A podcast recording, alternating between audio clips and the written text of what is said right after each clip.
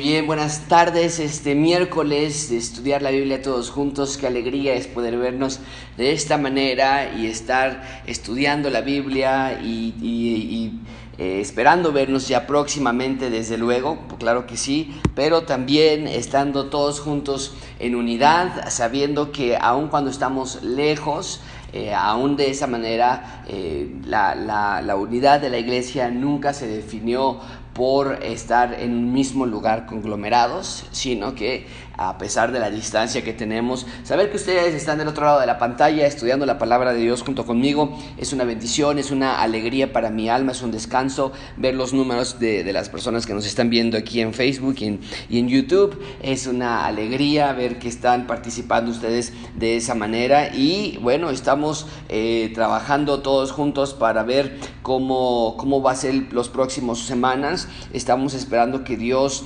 abra puertas y que Dios nos nos muestre qué, tenemos que hacer en un futuro, eh, qué, tenemos que, qué pasos tenemos que tomar sin que eh, vaya a ser algo irresponsable, imprudente. Y todo apunta hacia, hacia el mes de julio, finales de julio, todo apunta que vamos a poder vernos de nuevo por lo menos un 30% de capacidad. Esto equivale a una comunidad misional. Entonces, lo hemos dicho ya anteriormente que vamos a estar rotando las comunidades misionales. Si tú no estás en una, anótate en una comunidad eh, misional para que podamos asignarte y estos domingos poder estar rotando de comunidades. Después de eso, en agosto, según los, los eh, eh, información que nos está dando la Secretaría de Salud. en agosto de la Ciudad de México, en agosto se va a elevar al 60%, que esto equivaldría aproximadamente a dos comunidades misionales y eh, esperemos que ya en septiembre podamos estar todos juntos de regreso. Y qué día tan hermoso va a ser cuando estemos todos juntos, poder vernos de nuevo, saludarnos, estar en unidad. Estén orando por las personas que están enfermas del COVID-19. nos acaban de informar hace un par de días que el primo de una hermana que se llama eh, Rosa falleció gracias a este virus, al COVID-19, allá en Veracruz. Y hay más personas que están enfermándose en, en nuestras comunidades eh, cercanas a nosotros, familiares y demás.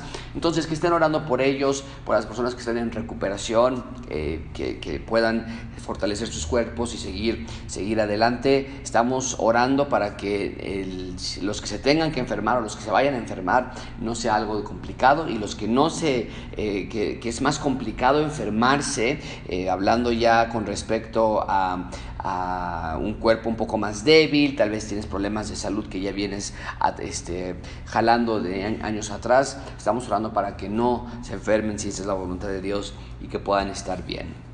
Bueno, vamos a empezar nuestro estudio de esta noche. Es un estudio breve porque son pocos versículos los que vamos a estudiar esta, esta noche, pero va a ser un, buen tiempo de estar todos juntos. Abran sus Biblias, por favor, en el libro de 1 Tesalonicenses, capítulo 4, versículo 1, y vamos a estudiar hasta el versículo 12. Así que juntos vamos a leer estos, estos versículos. Al final de la, de la clase damos las, las, este, las preguntas con las que siempre estamos trabajando.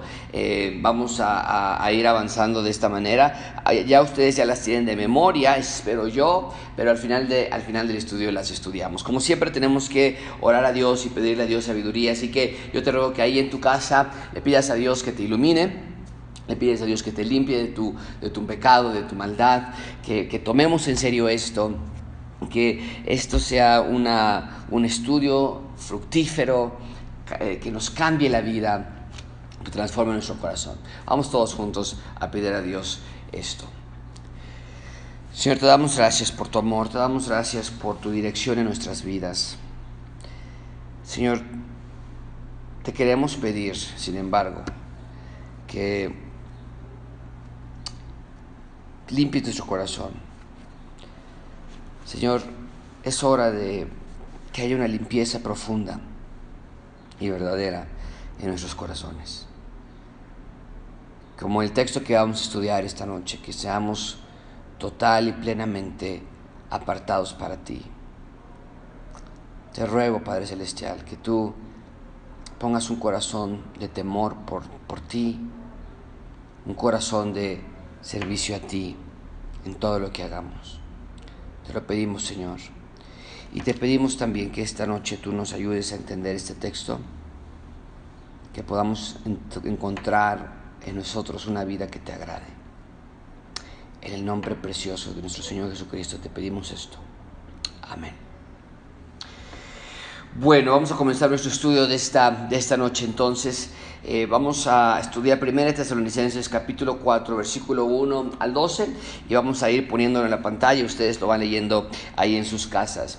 Dice la palabra de Dios, por lo demás, hermanos, os rogamos y exhortamos en el Señor Jesús que de la manera que aprendiste de nosotros, como os conviene conduciros y agradar a Dios, así abundéis más y más. Tenemos que regresar nada más un segundo, porque la palabra de Dios nos está diciendo, Pablo nos está diciendo, por lo demás, hermanos, esto está siendo una, una añadidura a lo que ya veníamos estudiando en semanas anteriores, que es, desde el, desde el capítulo 1 nos ha estado hablando que esperamos a los cielos de, de los cielos a su Hijo, capítulo 1, versículo 10. Nos dijo todavía más atrás, capítulo 1, versículo 2, damos gracias a ustedes, eh, versículo 3, acordándonos de ustedes, recordando la esperanza en nuestro Señor Jesucristo. Capítulo 2, lo vimos ya hace un unas cuantas semanas también, nos dijo, eh, nos dijo Pablo que eh, estamos, dice versículo 19,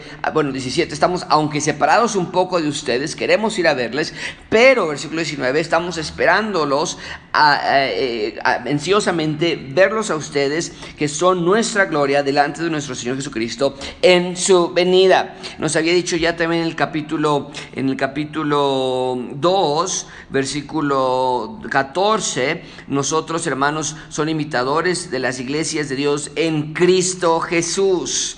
Versículo 15, ellos mataron a Jesús. Entonces, constantemente nos está hablando este tema acerca del Señor Jesucristo, el Evangelio, Él viene pronto, su fe, su amor, su labor en todo lo que están haciendo. La, semana antepasada, hace un par de semanas, vimos en el capítulo 3 que Pablo quería ir a verlos, envían a Timoteo y Timoteo regresa diciéndoles que los recuerdan con cariño, que quieren verlos y, como, y quieren volver a encontrarse con ellos. Y dice Pablo, terminamos la semana pasada diciendo, eh, Pablo, entendiendo que Él es el Señor que los va a hacer crecer y abundar unos para con, en, amor, unos para con otros y para con todos. Y vemos ese tema importante que Pablo estaba hablando acerca del amor entre ellos, a pesar del tentador tratando de tentarlos. Y hoy entonces Pablo añade a toda esta lista de información que ya nos ha dado en los primeros tres capítulos para decirnos, por lo demás, hermanos, les rogamos y les exhortamos, ahora marca esto en tus Biblias, en el Señor Jesús. Esto quiere decir que lo que Pablo está hablando tiene la autoridad del Señor Jesucristo. Viene con toda la misma divinidad y la misma, eh, y, la, misma autoridad que como, él se, que, que como si el Señor Jesucristo se los estuviera diciendo a ellos. Esto que está diciendo Pablo tiene total autoridad. Ahora, esto no quiere decir que las otras cosas que dijo Pablo anteriormente no hayan llevado la misma autoridad. Versículo 13 del capítulo 2 ya nos dijo que recibieron la palabra que oyeron de nosotros, no como palabra de hombres, sino como según es en verdad la palabra de Dios. Pero esta clase de frases todavía confirma más la que tienen en su pantalla, que dice que les ruegan en el Señor, confirma aún más lo que ya sabemos, que es que los apóstoles fueron inspirados eh, por el Señor Jesucristo o por el Espíritu Santo para escribir la palabra de Dios. Entonces, versículo 1, los, eh, dice Pablo, les exhortamos con la autoridad del Señor Jesucristo, que así como aprendieron de nosotros cuando estuvieron juntos, como os conviene conduciros y agradar a Dios, así abundéis más y más. Entonces, esta sección que estamos a punto de estudiar tiene que ver con cómo agradar a Dios, tiene que ver con la ordenanza de agradar a Dios. Ahora esto quiero que quede muy claro, nosotros hemos sido justificados. Primera de Pedro nos dice, eh, el apóstol Pedro nos dice, en el capítulo 1, déjame te lo encuentro para que tú lo mismo lo escuches. Primera de Pedro, capítulo 1, versículo... Eh, eh, un segundito.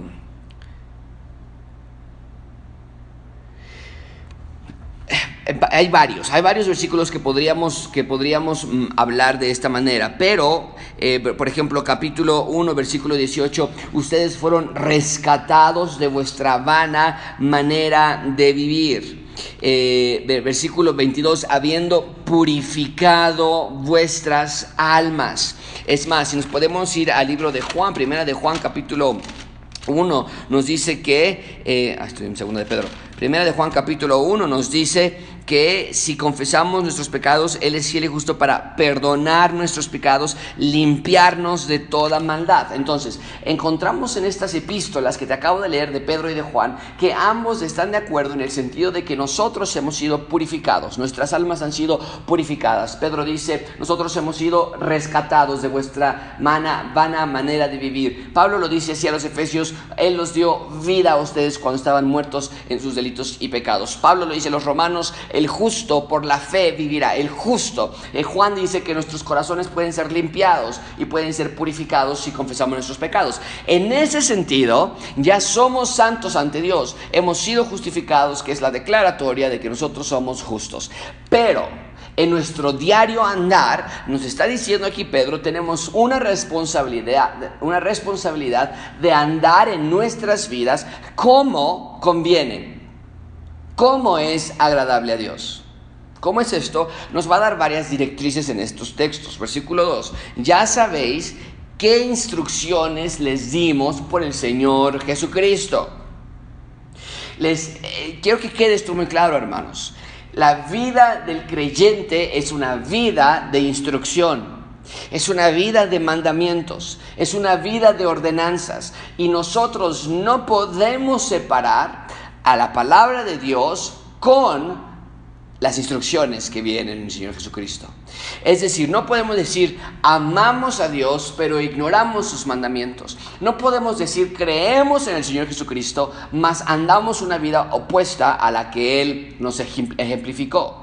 Y lo que está diciendo aquí Pedro es, ustedes ya saben que la vida del creyente va acompañada, perdón, lo estoy diciendo Pablo, no Pedro, va acompañada de instrucciones que esto que ya nos lo había dicho desde el capítulo 1. En el capítulo 1 nos dijo, nos acordamos de ustedes en todas nuestras oraciones por la obra de su fe, por el trabajo de su amor y por la constancia en la esperanza de nuestro Señor Jesucristo. Era una vida constante de obediencia, tanto así que dice el versículo 6. Ustedes fueron imitadores de nosotros y nosotros ya no tuvimos que hablar nada porque todas las personas en su región conocían a ustedes de cómo estudiaban y cómo escudriñaban las escrituras. Esto es muy importante, hermanos, porque lo que está diciendo aquí el capítulo 4 entonces es, entiendan que la vida del creyente tiene instrucciones, como cuáles. Vamos a ver, versículo 3. La voluntad de Dios es vuestra santificación. ¿Por qué llevamos instrucciones en nuestra vida? Porque la voluntad de Dios para aquellos que Él salva es que se aparten a una vida distinta que la del resto de las personas. Pablo lo dice así en Efesios capítulo 2, que había hijos de ira, había hijos de desobediencia y ahora Él nos ha hecho miembros de la familia de Dios. En 2 de Corintios dice Pablo que nosotros somos una nueva criatura, todas las cosas viejas han pasado, somos hechos nuevos. A Nicodemo, Señor Jesucristo, le dijo, necesario que para ver el reino de Dios nazcas de nuevo. Juan 15, el Señor Jesucristo constantemente enseña que, eh, Juan 14, perdón, aquella persona que ama al Señor Jesucristo guarda sus mandamientos. En esto conocerán que sois mis discípulos. El Señor Jesucristo le dice a sus discípulos en que se amen los unos a los otros. Y Pablo es constante en hablar, en escuchar acerca de la vida que trae evidencias. El Señor Jesucristo enseñó la parábola del sembrador y la semilla da fruto a 30, 60 y 100 por uno en Mateo capítulo 15, en Mateo, en Mateo capítulo, eh, perdón, en Mateo capítulo 13, eh, eh, la, la, parábola del sembrador, y mi mente me está, se me está yendo en blanco, pero Mateo capítulo Mateo capítulo, se me está yendo. Mateo capítulo 13 es la parábola, exacto, la parábola del sembrador. Ahí mismo, en Mateo capítulo 13, capítulo, versículo 44, está hablando acerca de el que que encuentra el reino de los cielos y que deja todo para seguir al Señor Jesucristo. Lucas 14 nos está diciendo el Señor Jesucristo que aquel que quiere andar en pos de mí tiene que tomar su cruz, negarse a sí mismo y seguirle. Pablo les dice constantemente a los colosenses que la palabra de Cristo tiene que morar en abundancia en ustedes. Pablo constantemente también nos recuerda que andemos como de día, no como de noche. A los Efesios les dice en Efesios capítulo 5 que ya no andemos en la vanidad de nuestra mente como los otros gentiles. Debemos andar en amor y a los Efesios les instruye les recuerda, tienen que prepararse para una batalla espiritual. Efesios capítulo 6 les dice, pónganse la armadura de Dios. Y aquí Pablo está diciendo a la iglesia de Tesalónica, ustedes saben que la vida del creyente lleva instrucciones y es una vida que los va a apartar para algo distinto, un llamado especial. La palabra santificación, marca esto en tus Biblias, es apartar para santidad, para limpieza. La palabra apartar, la palabra santificar simplemente habla de apartar. Somos apartados para un propósito en particular. ¿Cuál es este? Juan 17 nos lo dice muy bien. Eh, déjame ir para allá yo para que no te... A veces parafraseo de más, pero Juan capítulo 17 nos dice bien por qué nos ha santificado o por qué nos ha apartado. Dice Juan 17, yo, eh, versículo 23, yo en ellos, tú en mí, para que sean perfectos en unidad, para que el mundo conozca que tú me enviaste y que los has amado a ellos como también a mí me has amado. Y me voy un poquito más para arriba, versículo 14, yo les he dado tu palabra, versículo 17, santifícalos en tu verdad, tu palabra es verdad, apártalos por medio de en tu palabra.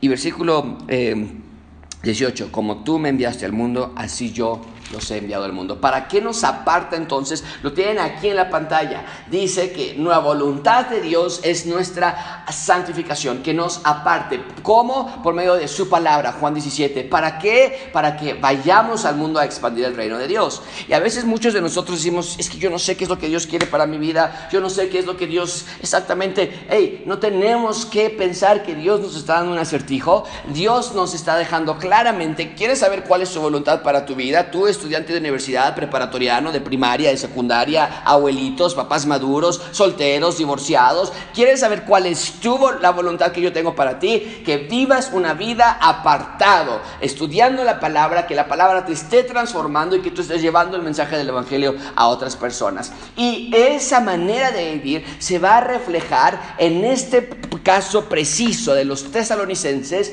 se va a reflejar en una vida que esté apartada de, ¿qué es lo que dice en la última parte del versículo 3, apartada de, muy bien, fornicación. En ese entonces, el ser espiritual en estos cultos paganos, sucios, inmorales, era participar en actos de inmoralidad sexual. Y Pablo está diciendo lo contrario que el mundo piensa de espiritualidad es vivir una vida lejos de la fornicación. La fornicación es el pecado de tener relaciones fuera del matrimonio. Y aquí incluye cualquier clase de pecado sexual. Porque el Señor Jesucristo nos dijo en Mateo capítulo 5 que aquella persona que con sus ojos ve tras una mujer ya ha adulterado con ella en su corazón. Esto incluye cualquier clase de fantasías sexuales. Esto incluye cualquier clase de fotografías obscenas, videos obscenos, conversaciones obscenas, actos obscenos con alguna otra persona que no es tu esposa o tu esposo. Mucho cuidado con eso, hermanos. Dios quiere que tengamos una vida apartada apartada, separada, específicamente nos dice aquí, para vivir sin fornicación. Mucho cuidado con aquellas conversaciones, con aquellas fotografías, con aquellas personas que tú sigues en Instagram, amigos, que sabes que sus conversaciones se tiran hacia lo obsceno, hacia lo sexual y que hace que tu mente corra a lugares, dice Pablo, que no deben ir. Que cada uno de vosotros, dice Pablo, sepa tener su propia esposa en santidad y honor.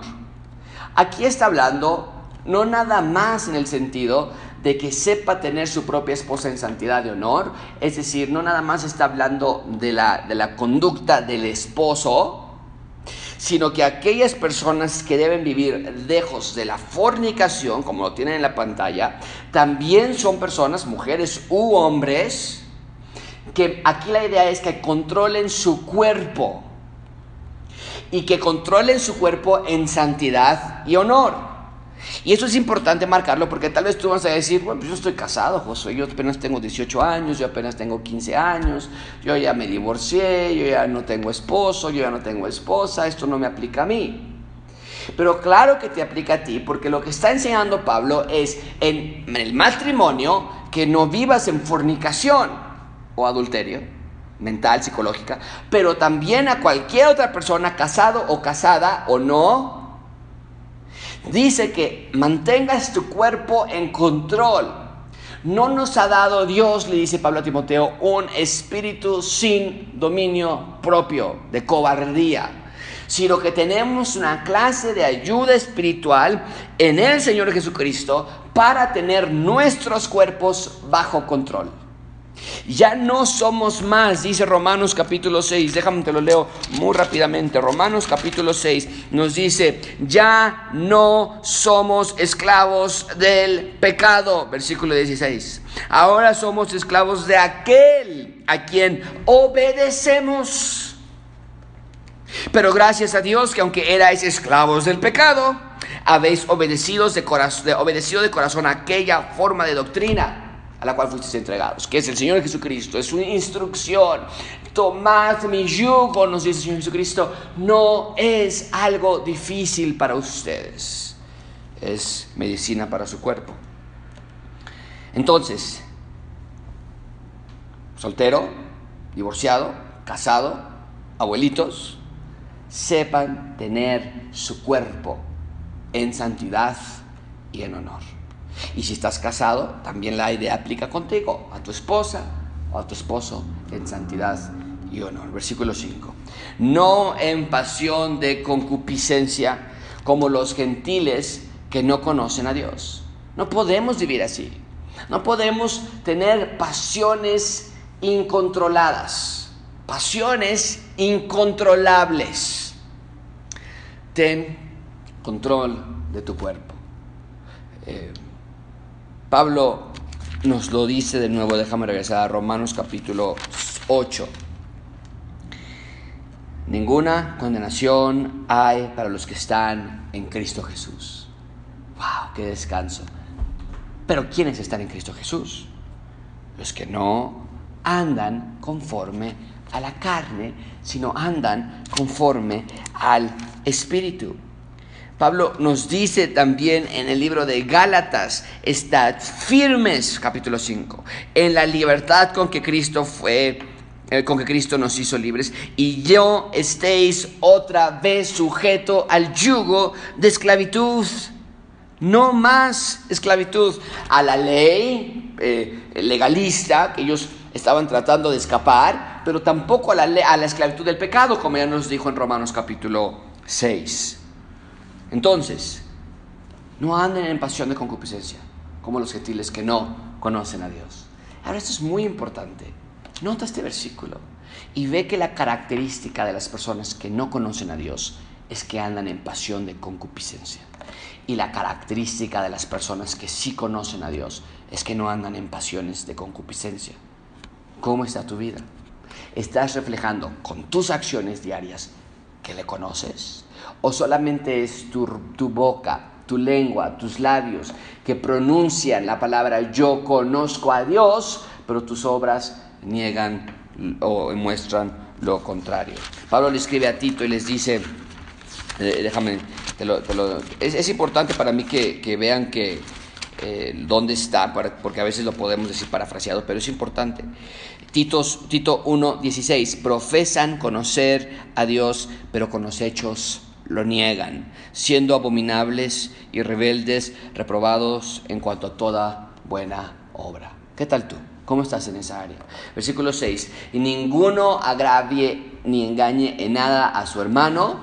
Esto, recuerden, todo esto es anden como es eh, conveniente para agradar a Dios, no en fornicación, no en descontrol, no como los gentiles, no engañando, no defraudando, porque el Señor es vengador de todo esto, como ya os hemos dicho y testificado. Hay un juez y es un juez perfecto. Y es parte, si tú lo recuerdas, de la identidad del Mesías. El Mesías iba a hacer tres cosas. Liberar a Israel de sus enemigos, reconstruir el templo. Y, ¿te acuerdas cuál es la tercera? Lo estamos viendo aquí, perdón, aquí, reinar con justicia. Y dice aquí, toda injusticia que se cometa, va a haber conmigo. Versículo 7, pues no nos ha llamado Dios o no nos ha salvado, hablando ahí del llamado a salvación, no nos ha llamado Dios para inmundicia, sino para apartarnos. ¿No es lógico esa parte? que aquella persona que se dice salvo o salva siga andando en los antiguos rudimientos del mundo. No tiene sentido en lo más mínimo sino que el Señor Jesucristo nos ha salvado, nos ha llamado de muerte a vida, de inmundicia a santidad, de pecado a obediencia. Tenemos un nuevo maestro, tenemos un, tenemos un nuevo amo y es el Señor Jesucristo. Y eso es la razón por la que nos ha llamado. Entonces, no más dudar. ¿Para qué me llamado? ¿Para qué me tendrán la prepa ahorita Dios? Porque ya no me gusta la prepa. ¿Para qué tendrán la universidad? ¿Por qué no estoy en la universidad? ¿Para qué? ¿Para qué será? ¿Qué querrá Dios hacer conmigo? Y aquí Pablo nos está gritando, Dios quiere tu santificación. Y aquí en el teléfono nosotros y viendo fotografías y perdiendo nuestro tiempo y cosas ah, eh, inmorales y, eh, eh, engañando, defraudando a las personas, no leyendo la Biblia. Ay, ¿qué querrá Dios conmigo? ¿Cuándo me voy a casar? ¿Por qué no Dios no tendrá? Ay, y, con conversaciones y nuestra vida totalmente opuesta. Dice Dios, te estoy gritando que te he llamado para una vida apartada. Ah, ok. Tenemos que bajar nuestras cosas. Entonces no me llamaste para que tú seas mi, mi, eh, amuleto de la suerte, para que me vaya bien en la universidad. Para eso, exacto. Dios no es tu amuleto de la suerte para la universidad.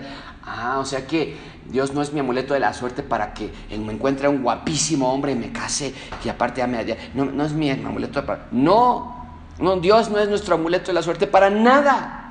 Dios nos ha llamado para que le sigamos a Él, para que le obedezcamos en todo lo que hagamos, para que nos rindamos ante su voluntad. Versículo 8, así que el que desecha esto, no desecha a hombre el que no obedece las instrucciones, no estás desobedeciéndome a mí, dice Pablo. Estás desobedeciendo a Dios.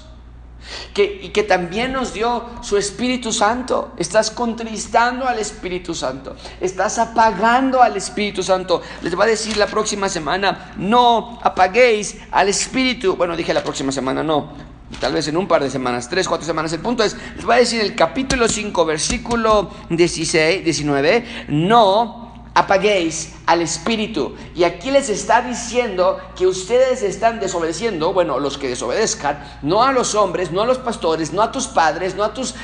a Dios y al Espíritu Santo que mora en ti, si es que eres algo. Versículo 9, pero acerca del amor fraternal no tenéis necesidad de que os escriban porque vosotros mismos habéis aprendido de Dios que os améis los unos a los otros. ¿Cómo lo hemos aprendido de Dios? Bueno, ya nos dijo la semana pasada que se amaban entrañablemente y Pablo les está diciendo que en el capítulo 3, la vimos la semana pasada, que se amen uno para con otros y para con todos. Y aquí les dices, pero sabes que no tenemos que darles instrucción, ya más ustedes ya lo saben. ¿Cómo? Por la palabra de Dios lo dijo Pablo desde el capítulo 1, han recibido nuestra palabra no como palabra de hombre, sino como palabra de Dios.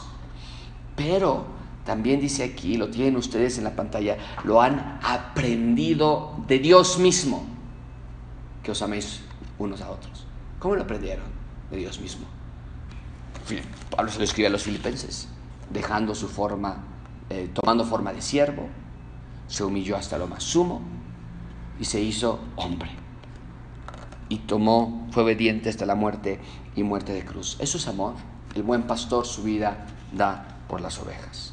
Y finalmente, versículo 10, seguimos adelante. Y también lo hacéis así con todos los hermanos que están por toda Macedonia, pero os rogamos, hermanos, que abundéis en ello más y más. Esa frase más y más es la misma que nos lo dijo en el versículo 1. Desde el versículo 1 ya nos había dicho eso, que más y más estén abundando. Y les vuelve a repetir aquí en el versículo 10 que abunden en qué, en cuál, en todo lo que Pablo le está diciendo. Más y más que procuréis tener tranquilidad y ocuparos en vuestros negocios, que no seamos metiches, que no seamos, eh, estemos buscando eh, cosas que no, no debemos.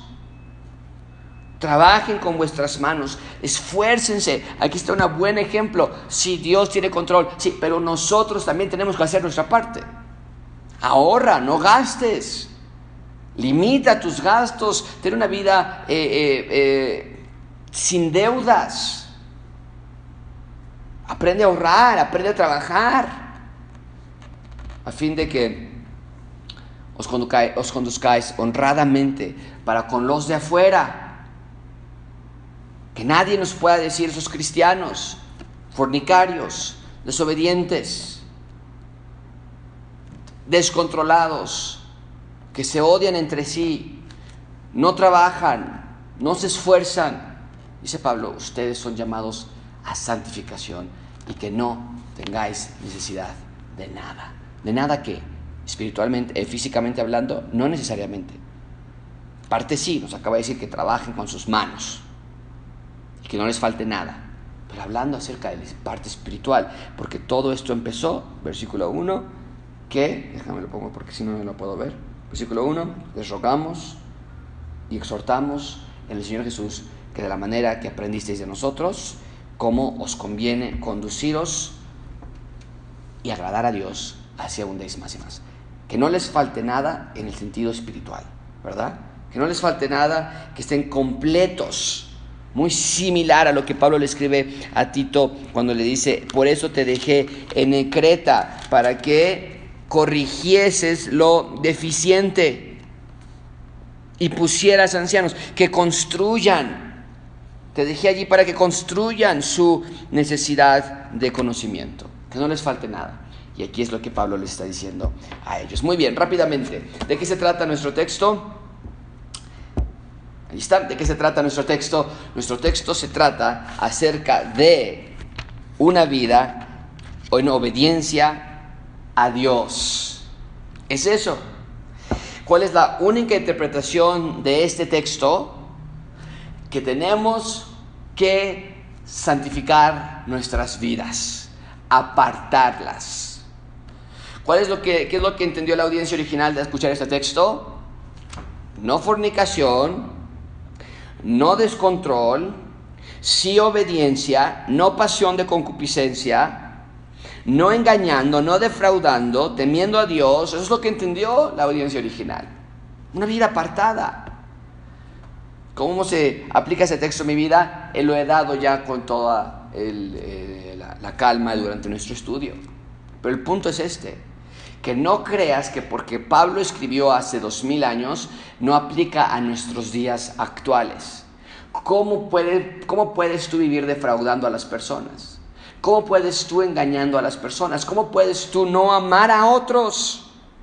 Porque dice que del amor fraternal, Aplícalo a tu vida. ¿Amas a tu esposa con amor fraternal?